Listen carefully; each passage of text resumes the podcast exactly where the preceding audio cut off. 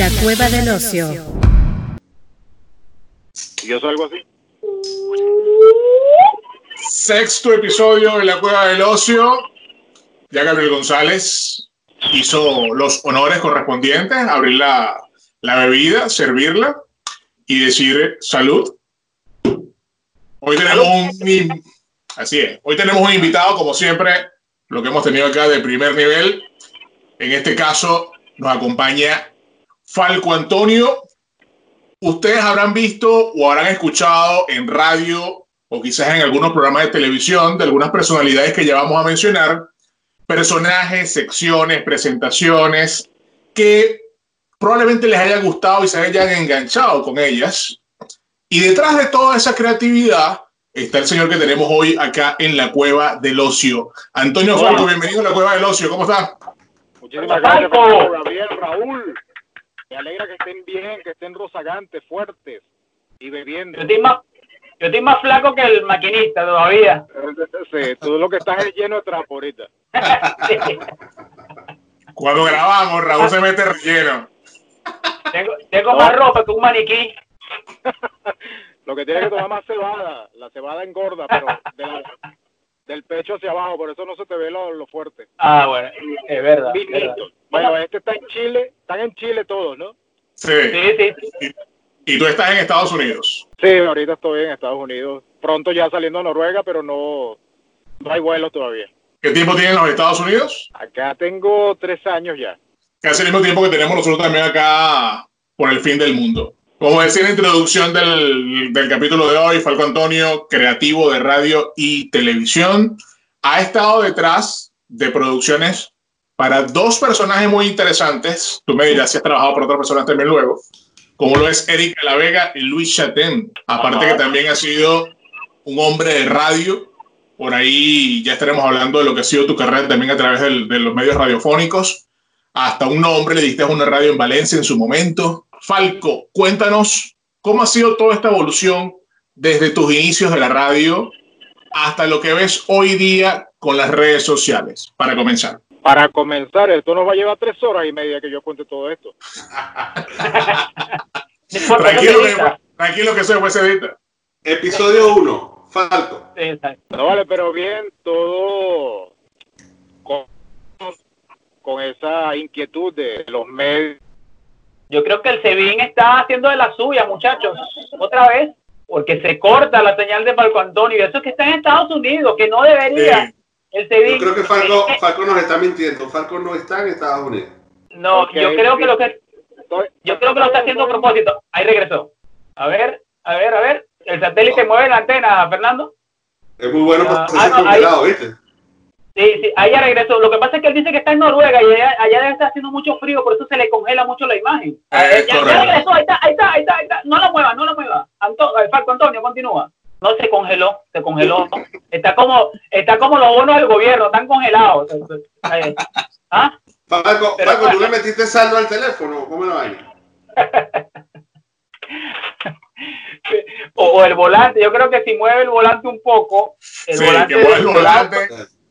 Y bueno, de momento eh, nosotros vamos a cumplir con nuestros patrocinantes eh, una vez más. Este lo voy a hacer en vivo tipo Radio Tolina porque esta cerveza es la que está patrocinando esta llamada con Falco, por eso es que se cayó. Ahí volvió. Es cerveza austral Estoy, Torres del Paine. ¿Volviste, Falco? Ah, me oigo. Ahora sí. Ahora sí, ahora sí, ahora sí, ahora sí. se escucha bien atrás, se escucha bien atrás. fue Ah, como- y así fue como llegué a, a esto. A otra pregunta. Y así fue toda tu evolución y crecimiento en los medios. Interesante.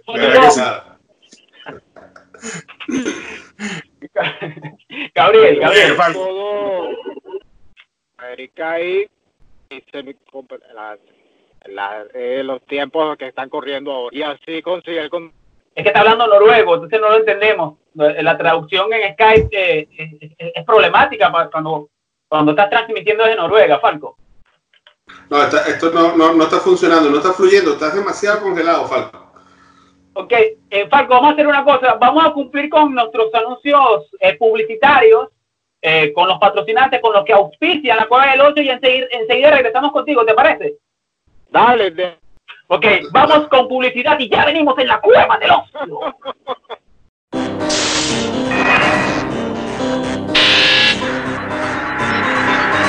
En una estación de servicio PDB encuentras mucho más que gasolina.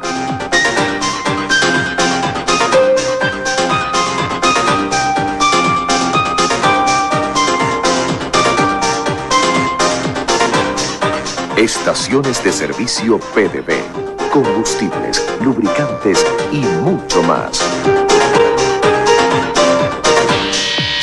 PDB, tecnología a tu servicio. ¿Algo más, señor?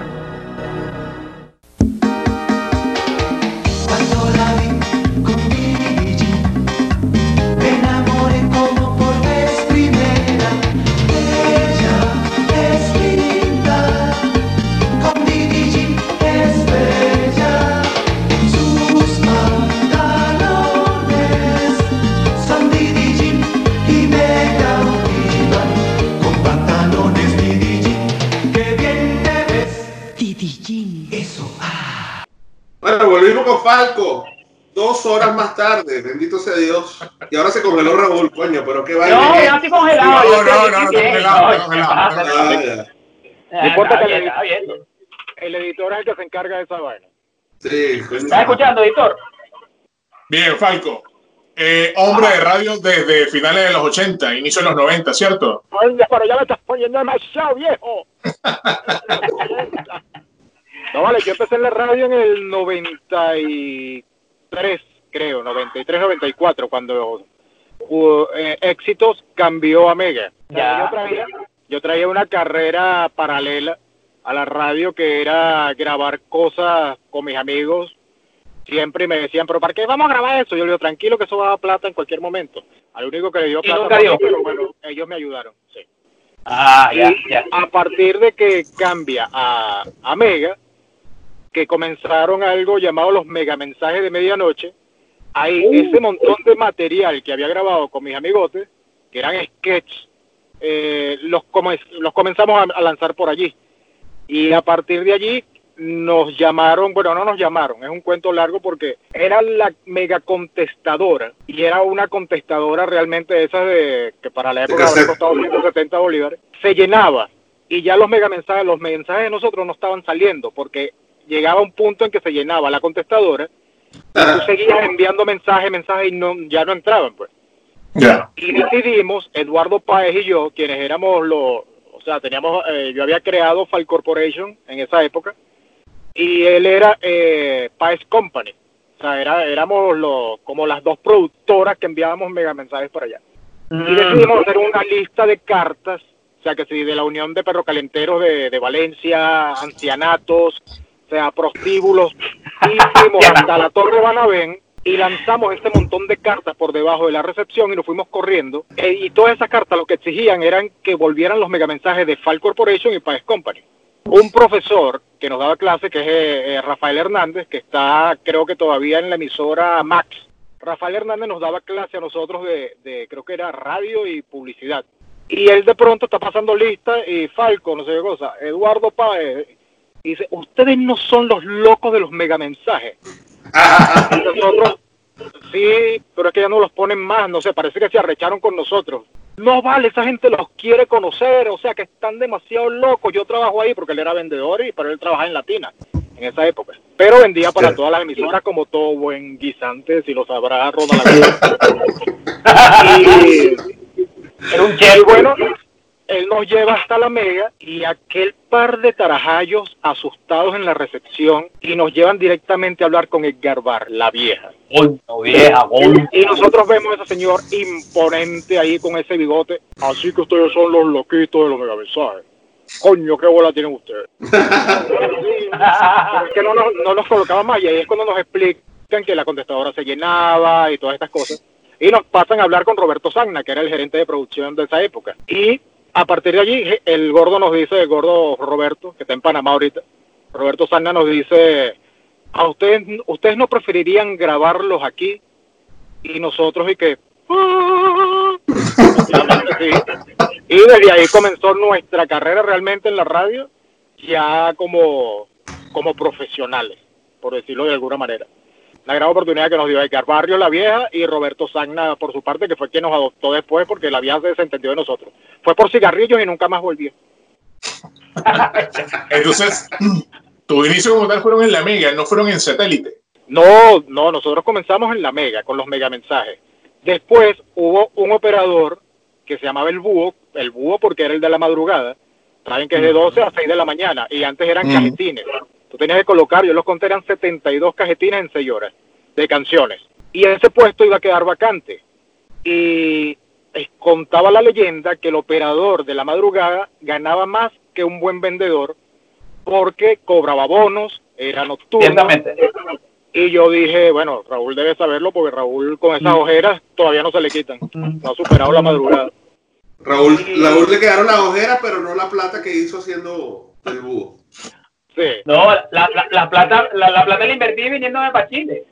Exacto. Imagínate. Ah, bueno, está bien. Hiciste bien. Le invertiste muy bien. Pero te la están comiendo todos los morochos. Bueno, la- eh, luego de la... Iba a quedar este puesto vacío, vacante. Y yo decidí tomarlo. Yo dije, yo quiero ser operador. Entonces, bueno, ven a ver, no sé qué cosa. Yo clavado ahí todos los días entre 6 de la tarde a 12 de la noche mirando cómo se operaba. Y después me iba a la casa. Me dieron el puesto de operador y comencé a escribir también para un programa, o para varios programas de la Mega. A destajo, pues, y también sin cobrar, pues, como principiante. Por la oportunidad y la proyección, como te dicen siempre. Y, exacto. y a partir de allí hubo una oportunidad en la que a Roberto Sagna le ofrecen hacer la X de Puerto Cabello. O sea, el circuito X iba a montar la X de Puerto Cabello y él conocía a John Fabio Bermúdez. John Fabio en esa época ya está, ya se había re- retirado de- del circuito Unión Radio, estaba ya con el circuito Sintonía, que era la X. La oportunidad que le dieron a Roberto fue o haces la X de Puerto La Cruz o la de Puerto Cabello. Y él decidió hacer la de Puerto Cabello porque estaba más cerca de Valencia, su casa, su familia. Y wow, la oportunidad, nosotros, wow, felicitaciones, no sé qué cosa. Y, y él nos dice, o bueno, me dijo una madrugada antes de retirarse, me dijo, escríbete el Morning Show, un programa para el Morning Show. Escribe nombres, sweepers, eh, promociones, todo eso para la X. Y yo, ok, ¿y quiénes lo van a conducir? Y me dice, Eduardo y tú. Y pum, y cerró la puerta. Yo me quedé, yo me quedé, ¿qué? Y llamé a Eduardo inmediato, en esa época tú llamabas por teléfono, no celular todavía. Claro. Y lo llamo, chamo, nos van a dar un programa en la X, no sé qué cosa, el gordo está loco, no sé, pero bueno, me empecé a escribir. Y ahí, y esa misma noche saqué, era Xofrenia. Esquizofrenia.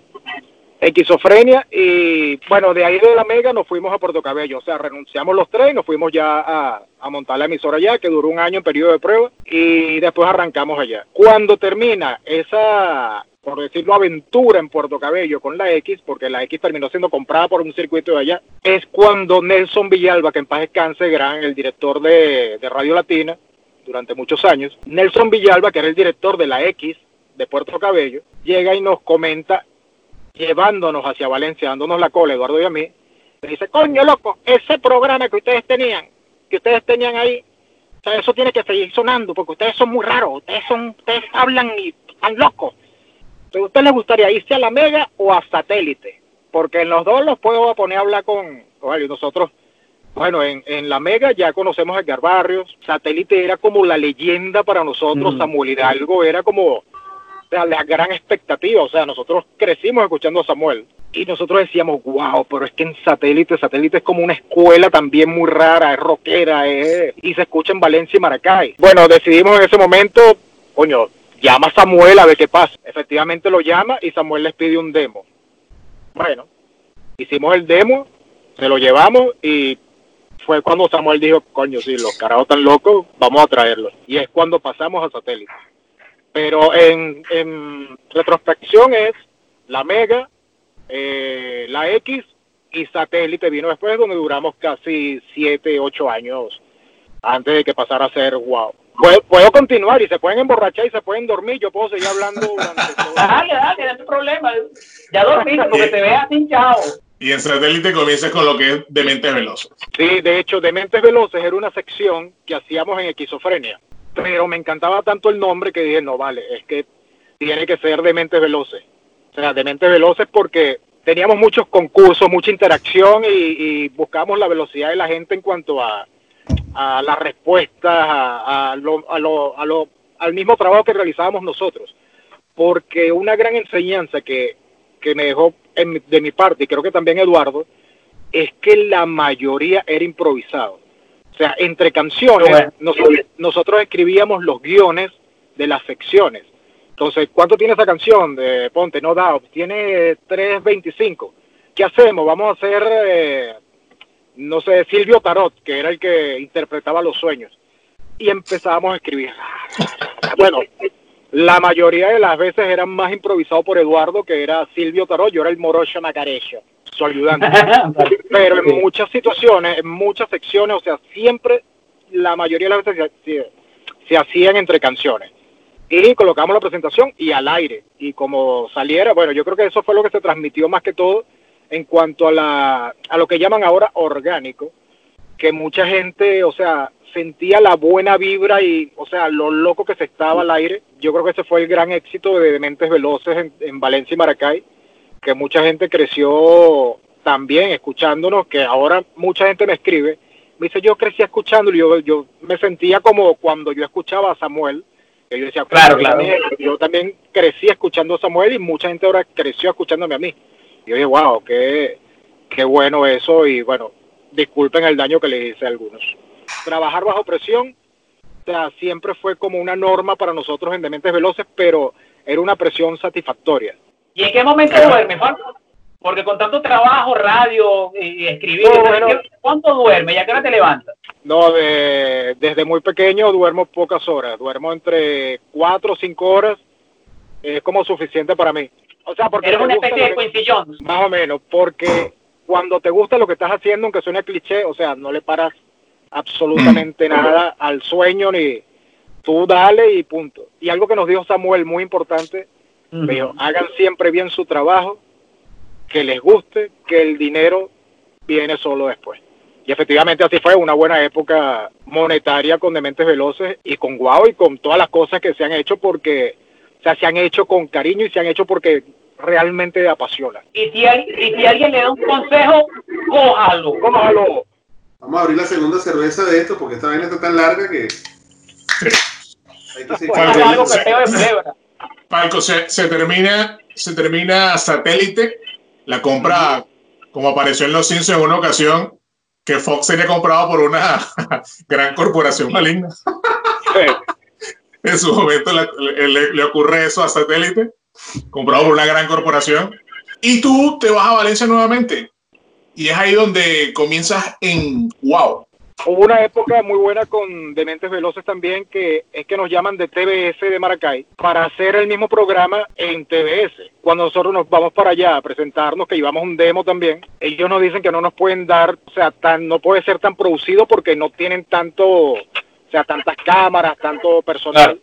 Y nosotros también decidimos hacerlo en vivo allí. Entonces, entre esa época, entre Satélite de Mentes Veloces, vino eh, Ni tan tarde y Ni tan tarde. 99. El 99 watts. Ah, en el 99, sí. En, en el año 99. Fue 98, 99. De allí termina satélite y yo continúo trabajando con, con Ni tan tarde, que es con Erika y Luis. Ya no vas a hacer el cuento de cómo llegaste a, a Ni tan tarde, porque todo venezolano que, que, que se preste o buen televidente recuerda Ni tan tarde con Erika de la Vega y Luis Chatem. Tú es- trabajaste allí. Pero cuando, ya no vas a echarse cuento. Antes, vamos con la primera sección del programa, muchachos. La Cueva del Ocio presenta las ociosidades de... Bueno, Falco, las ociosidades de. Las ociosidades de Falco Antonio. Si no eres ocioso, si no eres ocioso, no mereces estar en nuestro pro- programa y por eso estás. Porque sabemos que eres bien ocioso. Hay que ser ocioso para hacer todo lo que tú hiciste en radio y televisión. Vamos con la primera pregunta de esta sección, Falco. Falco. Adelante. Una película que verías una y mil veces. Terminator. Uno y dos. James Cameron. ¿Qué no puede faltar en tu fin de semana, Falco Antonio? ¡Tiempo! Cerveza y pizza. Coño. Coño, como. Y con pizza mejor. Ok, esta, esta pregunta parece que ya la respondiste, pero igual te la tengo que hacer. Sí. cerveza, whisky, ron o Sexo.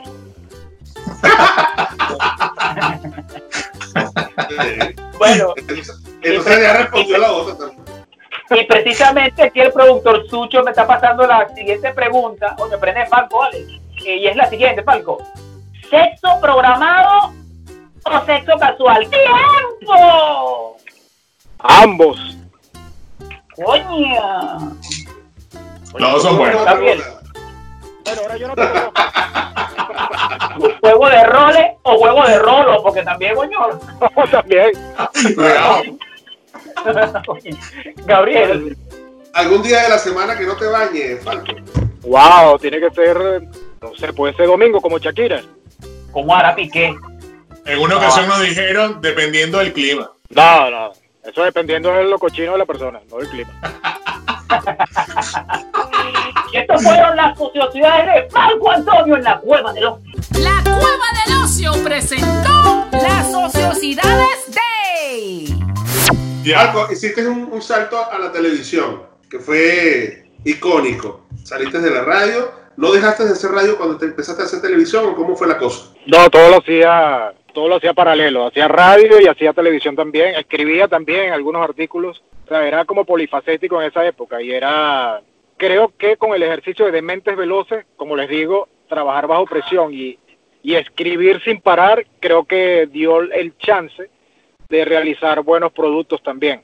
Porque también lo que siempre se busca es que cuando tú escribes o produces cualquier cosa para los medios, o sea, ya no tanto televisión, radio, sino más que todo podcast, eh, secciones, sketch para Instagram, ese tipo de cosas, es que sea efectivo, o sea, que realmente o sea, tenga éxito, valga la pena, porque puedes escribir millones de cosas, pero si funcionan dos nada más, el otro tiempo creo que sirvió solo de ejercicio. Pero lo que tienes que buscar siempre es que las cosas sean efectivas. Y eso creo que también, o sea, yo no sé si sea un don, pero mucha gente me dice que sí, tengo la capacidad de poder escribir cosas que la gente disfruta. O sea, lo digo ya sin humildad. Yo creo que sí, tengo que aceptarlo. Creo que puedo escribir que a nivel de masa, más, pero no solo por mí, sino también que me han tocado equipos muy buenos con los que Ajá. he trabajado. Que sí, claro, o sea, hacemos una llave y todo es en equipo. O sea, yo escribo, pero quienes realmente dan la cara y, y pueden interpretar esos guiones, o sea, son personas que también son extremadamente talentosas. Llegas a televisión, disculpa Fernando, pero ¿cómo conoces a, a, a Erika y a Luis? ¿Cómo, cómo, cómo llegas directamente a conocerlos? ¿Son panas tuyos personalmente? Puedo, puedo- puedo- No, no, puedo no. deducir, ¿no? No, en lo absoluto. Somos compañeros de trabajo. Ya que se bajó una Ah. vecina, Dios santo. Mira, eh, deben plata. Habrán otra cerveza porque el cuento es largo, el que viene también. No, bueno, la- eh, con Ni tan tarde fue, o sea, cuando yo estudiaba publicidad, que es donde Ajá. conocí a Eduardo también, Eduardo Páez de Mentes Veloces, o sea, cuando estudié publicidad, en esa época había existía una revista llamaba Producto, no sé si todavía Ah. existe en Venezuela, la revista Producto de Publicidad, y ahí aparecían las mejores agencias de publicidad de Venezuela. Y esta agencia era, no era una agencia, era una productora que utilizaba muchos efectos especiales, o sea, era como la productora mejor, eh, con mejores equipos, con mejor personal preparado como para Para hacer lo que tú querías hacer, lo que querías plasmar. y yo como estudiaba publicidad, yo quería trabajar allí en Caracas. Y yo decía, no, eh, yo quiero trabajar con esta gente. Y yo llevo un, un demo para allá. Llevando yo ese demo, o sea, lo entrego a Daniel Benaín, que era el, el- el presidente de la, de, la, de la productora. No, tranquilo, no te preocupes. Ya, ya, que voy a vomitar. En este momento, Falco Antonio está vomitando pues, rápidamente. Eso fue un vómito express. Claro. Ah, El, o sea, yo llevo, llevo este demo para allá y él me se comunica conmigo vía correo y me dice, oye, me encantó, no sé qué cosa, ahorita estoy de viaje, pero de pronto hablamos otro día. Y yo, "Ch- yo, pasó un año y estamos haciendo de Mentes Veloces Television, Entertainment Television en TVS, y Luis Champagne llegó de invitado, llegó de invitado sorpresa. Sí, Luis, llegó de invitado que lo envió John Fabio Bermúdez en esa época porque John Fabio era su jefe en Planeta. Y John. Fabio estuvo en el programa y me dice, mañana te voy a mandar Chatén. Y nosotros, ay, qué rayo, qué rayo estoy viniendo Chatén para acá. Y Chatén en esa época estaba casado con eh, la Miss, eh, ¿cómo se llamaba ella? vale? Daniela Cosán. Daniela Cosán. Y de pronto aparece Luis en Maracay, porque Daniela era de Maracay, y llega Luis, y nosotros, bueno, eh, le hicimos la entrevista, la pasamos bien, y yo le digo a Luis antes de que se vaya, yo le digo, Luis, porque Daniel Benaín ahora era su, su, su, su partner, pues, con Ni Tan Tarde. Y yo le digo, coño, Luis, tú trabajas con Daniel Benaín, ¿verdad? Me dice, sí, claro. Digo, coño, yo le llegué a él un demo hace un año, pero a mí me da mucha pena, me gustaría ver si lo puedo ir a buscar, porque es la única copia que tengo de ese demo. Creo que lo engavetó. Y me dijo, no vale, tranquilo, yo le digo. Ok, se fue. Y como a los dos días me suena el teléfono desde Caracas. Y yo digo, "Oh, aló. Me dice, hola Falco, ¿cómo estás? Es Daniel Benaín. Me dice, es Daniel Benaín, ¿cómo estás? Y yo le digo, esperando esta llamada hace un año, le digo. Entonces, y él me dice, mira, eh, me gustaría producir un programa. Y yo, eh, bueno, ¿has visto ni tan tarde? Y yo, sí, un par de veces. Entonces, bueno, Luis me habló muy bien de ti, no sé qué cosa, tal, y me gustaría, coño, reunirnos contigo. Si puedes venir el jueves a las 10 de la mañana, yo a las ocho y media estoy en esa recepción leyendo revistas. Y me fui. Y de ahí comencé con ellos. O sea, fue como una, una cadena de sucesos que, que terminaron. O sea, gracias a ese demo también, la entrevista de Luis. O sea, un montón de casualidades que congeniaron Ah, para entrar, a, ni- para entrar a ni tan tarde. Y con ellos estuve desde, ah, porque ellos me llaman para ni tan tarde porque Sicilia había renunciado, porque Luis quiso colocar el programa a una hora y, y Sicilia decía, no, media hora, media hora es perfecto. Entonces hubo ese encontronazo y salió Sicilia y entré, entré yo. Porque ellos me querían como productor general, pero yo les dije, mira, Mm, o sea, ustedes no conocen mi trabajo, o sea, yo no quiero, bueno, arriesgar mucho porque, o sea, yo ya en, en- claro. estaba en satélite, coño, con dementes veloces, o sea, estaba, estaba como af- afianzado en, en mi área y no quería como dejar esto para irme a Caracas y si después no funcionaba, me quedaba sin chivo y sin mecate. Claro. Entonces ellos aceptaron, bueno, sí, vamos a hacer como, como pruebas. Y efectivamente me quedé con ellos desde, desde esa época hasta el final de Ni tan tarde que fue en Puma. Y ahí conocí a Erika después y con Erika que arranca a hacer radio, Erika me dice para ver si quería escribir guiones para radio para ella y Ana María, que estaban comenzando con las dueñas del circo. Y le dije que sí, y ahí comencé nuevamente con Erika hasta, hasta ahora, bueno, todavía hacemos algunas cositas juntos. Estuviste a la cuenta, en a la cuenta de tres también y Ajá. también Mm. en Onda, ¿cierto? Escribiéndole a, escribiéndole a Erika y a, y a Ana María. Un mundo perfecto también. Todo perfecto. Y otras cosas también que por contrato no puedo mencionar. Ah, pero ¿por qué no? Porque no, porque no, porque cuando tú firmas está jodido. No leas las letras pequeñas, por favor. Ahora, Falco, trabajaste, si se quiere, eh, Luis en su momento ha sido denominado como un monstruo dentro de la radiodifusión en Venezuela para las la, la generaciones de los últimos 30 años. Y trabajaste también con Erika de la Vega, que a nivel de radio mm, ha influenciado a muchas mujeres. Y también ahora a nivel de, luego a nivel de televisión, con Erika Tipo 11, y ahora con el podcast que está desarrollando, ¿no? Sí. entre los dos, ¿cuál es más exigente a la hora de que te pide, que te pidió, o por lo menos todavía sigue trabajando con Erika, pero entre los dos, ¿cuál es el nivel de exigencia más alto, el de Erika o el de Luis?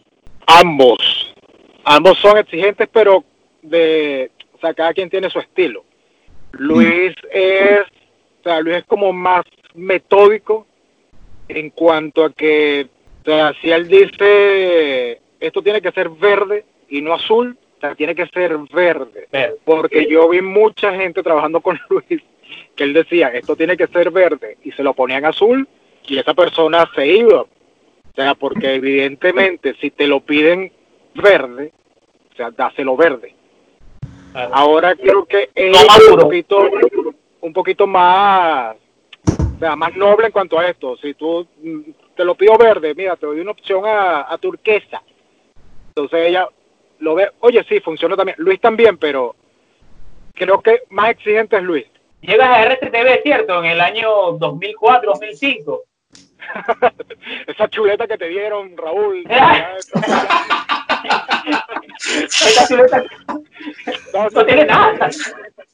Entre 2004 Ahorita, ahorita, ahorita hablamos de ahorita hablamos de, de con más en RCTV. Vamos con la siguiente sección que se llama La Cueva del Ocio y los ociosos presentan Volver al Futuro. Antonio. En esta ocasión no van a ser cinco, sino tres las preguntas, Falco. Parecía Ok. tener que. La primera es. Déjame ponerme el cinturón Una-. Se voltea. Una canción de tu adolescencia que te gustaría que colocaran el día de tu funeral. Tan, taran, tan, tan, tan. A ver, por Kids gather, gather rock and roll to you. Gather rock and roll to you.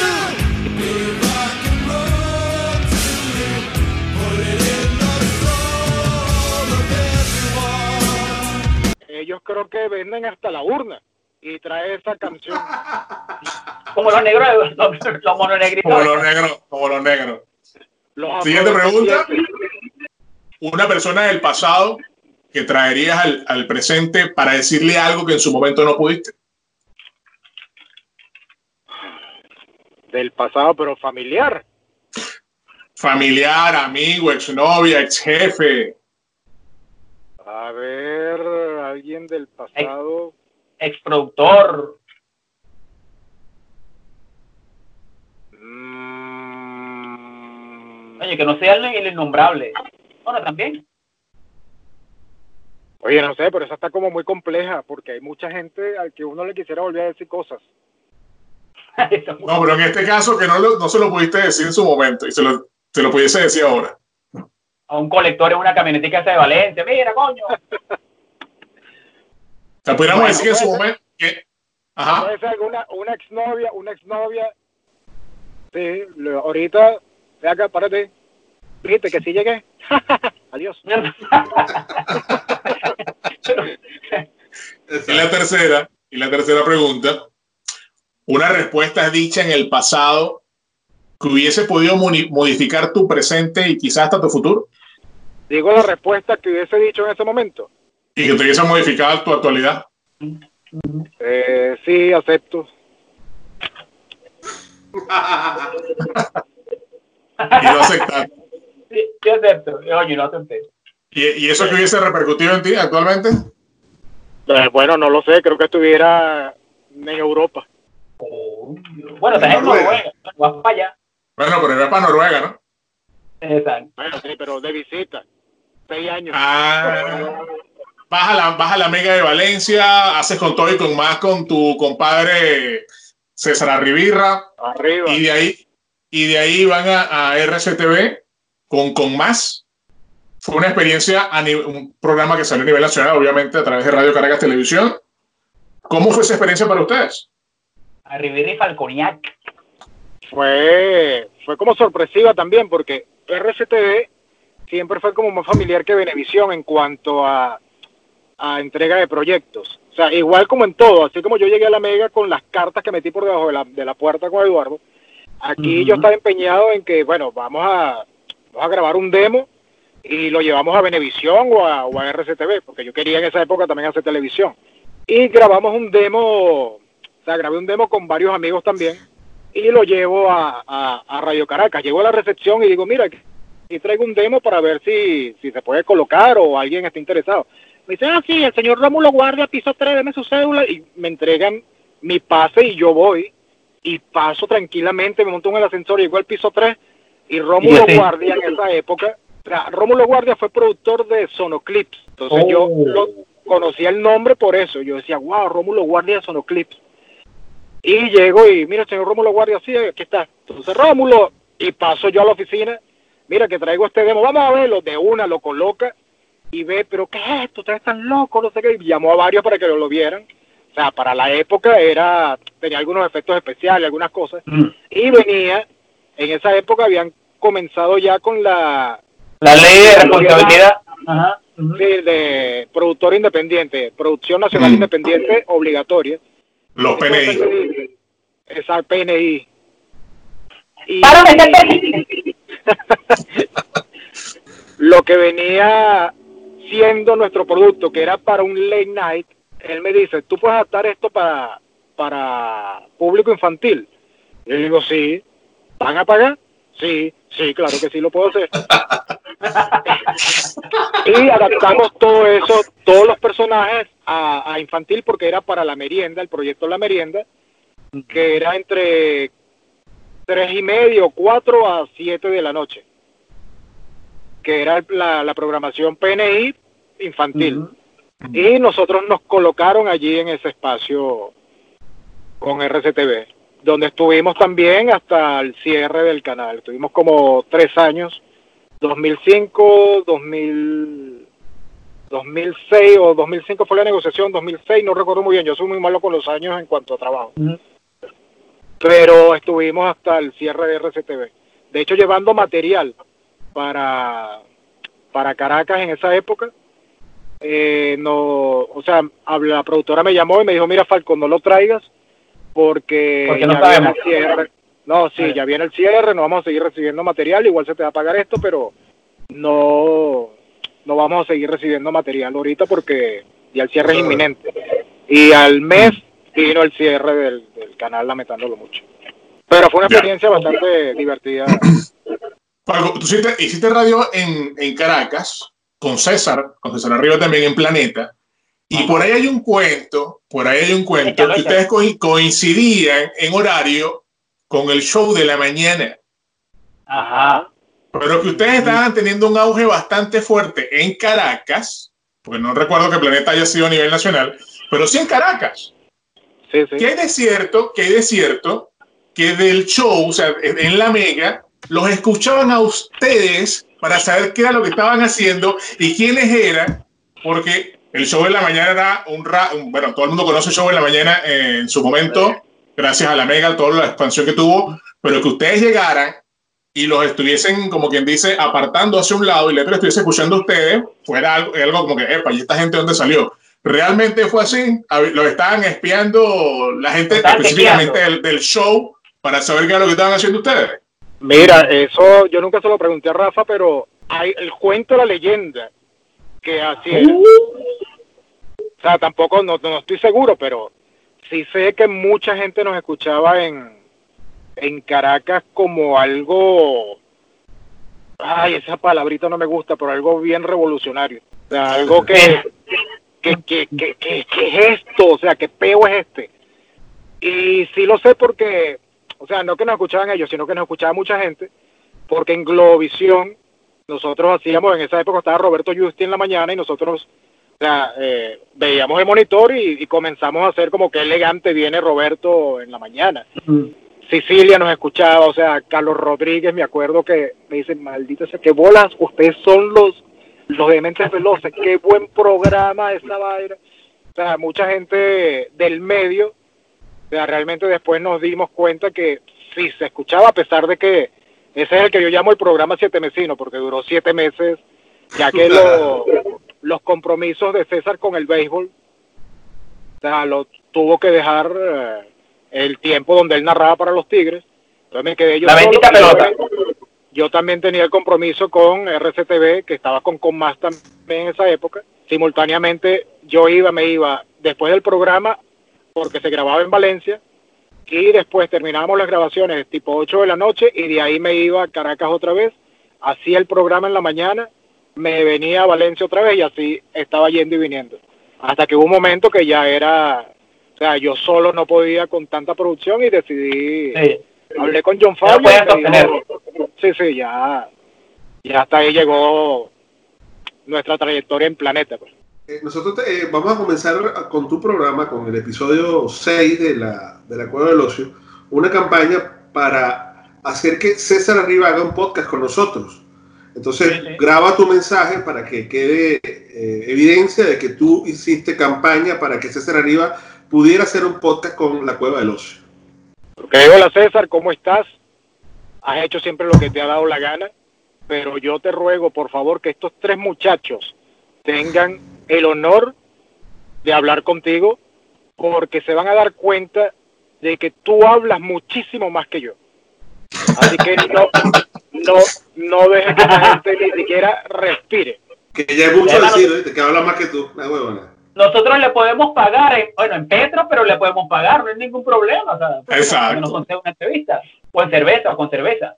Mira, Falco, ya estamos cerrando. Me dice el productor Sucho este que ya, ya, ya estamos, ya, sí, ya estamos prácticamente, esto es en vivo totalmente, siempre la excusa de que es en vivo. Mira, ya estamos cerrando el programa, eh, el podcast, pero en esta época de pandemia, eh, la denominada nueva normalidad, ¿hacia dónde va la radio? ¿Hacia dónde va el humor? ¿Y qué le, qué le puedes decir a, los- a estos nuevos guionistas que, que están saliendo? Que en tu época escribías en, en máquina de escribir, vaya la redundancia, y ahora pasaste a computadora. ¿Pero qué le puedes decir, Falco Antonio? Da un mensaje, por favor.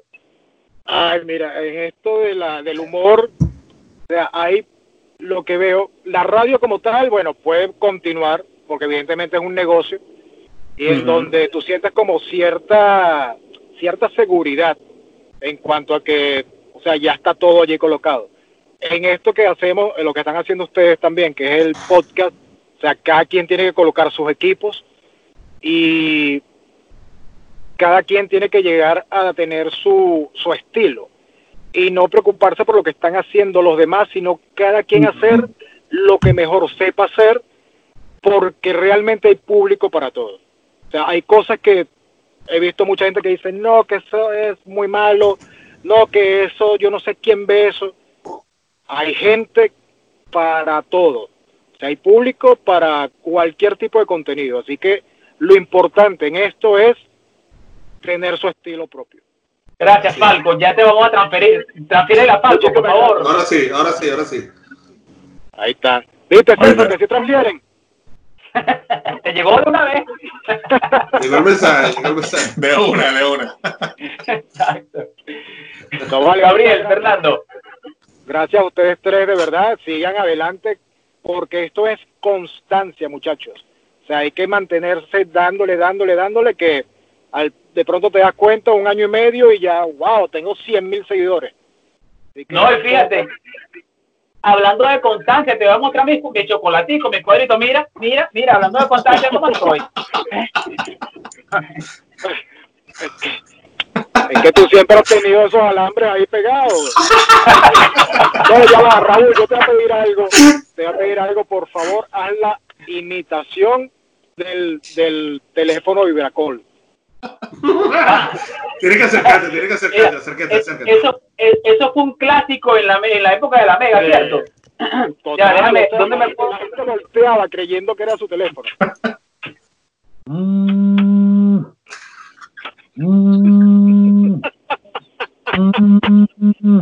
Y cuando to- tocaba la contestadora,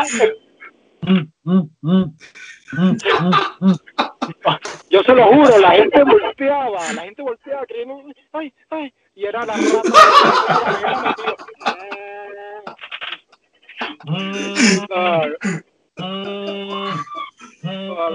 Y, no, y, y, y, y la vibración era, eh, yo decía, oye, pero pusieron ese tono muy rápido, porque llegó un momento en que yo decía, entonces la cosa aturdía, se bueno, pero que haga ese teléfono, ¿qué es que está llamando? Una alarma, tiene falta una, una, pastilla, una pastilla para tomar. Sí. Agarramos la pastilla. Sí, sí. Gracias, Falco, coño, te aprecio no vale muchísimo. ustedes. Igualmente, espero estar en el programa 100. Seguro. Exacto. Seguro que sí, seguro que. Dale, Fernando, Gabriel, Raúl, muchísimas gracias. Dile a Erika que, que, que, dile a Erika que nos responda, que también la queremos tener aquí en el programa.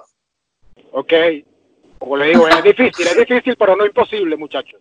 Pero dile que le transferimos porque tú eres testigo de eso. Nosotros despedimos nuestro podcast con la palabra fuera. No, no, no, eso todavía no.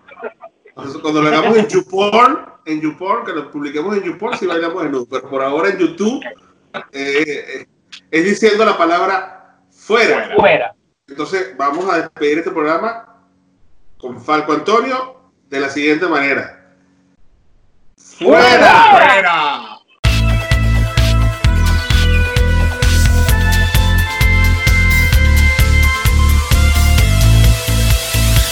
La cueva del ocio.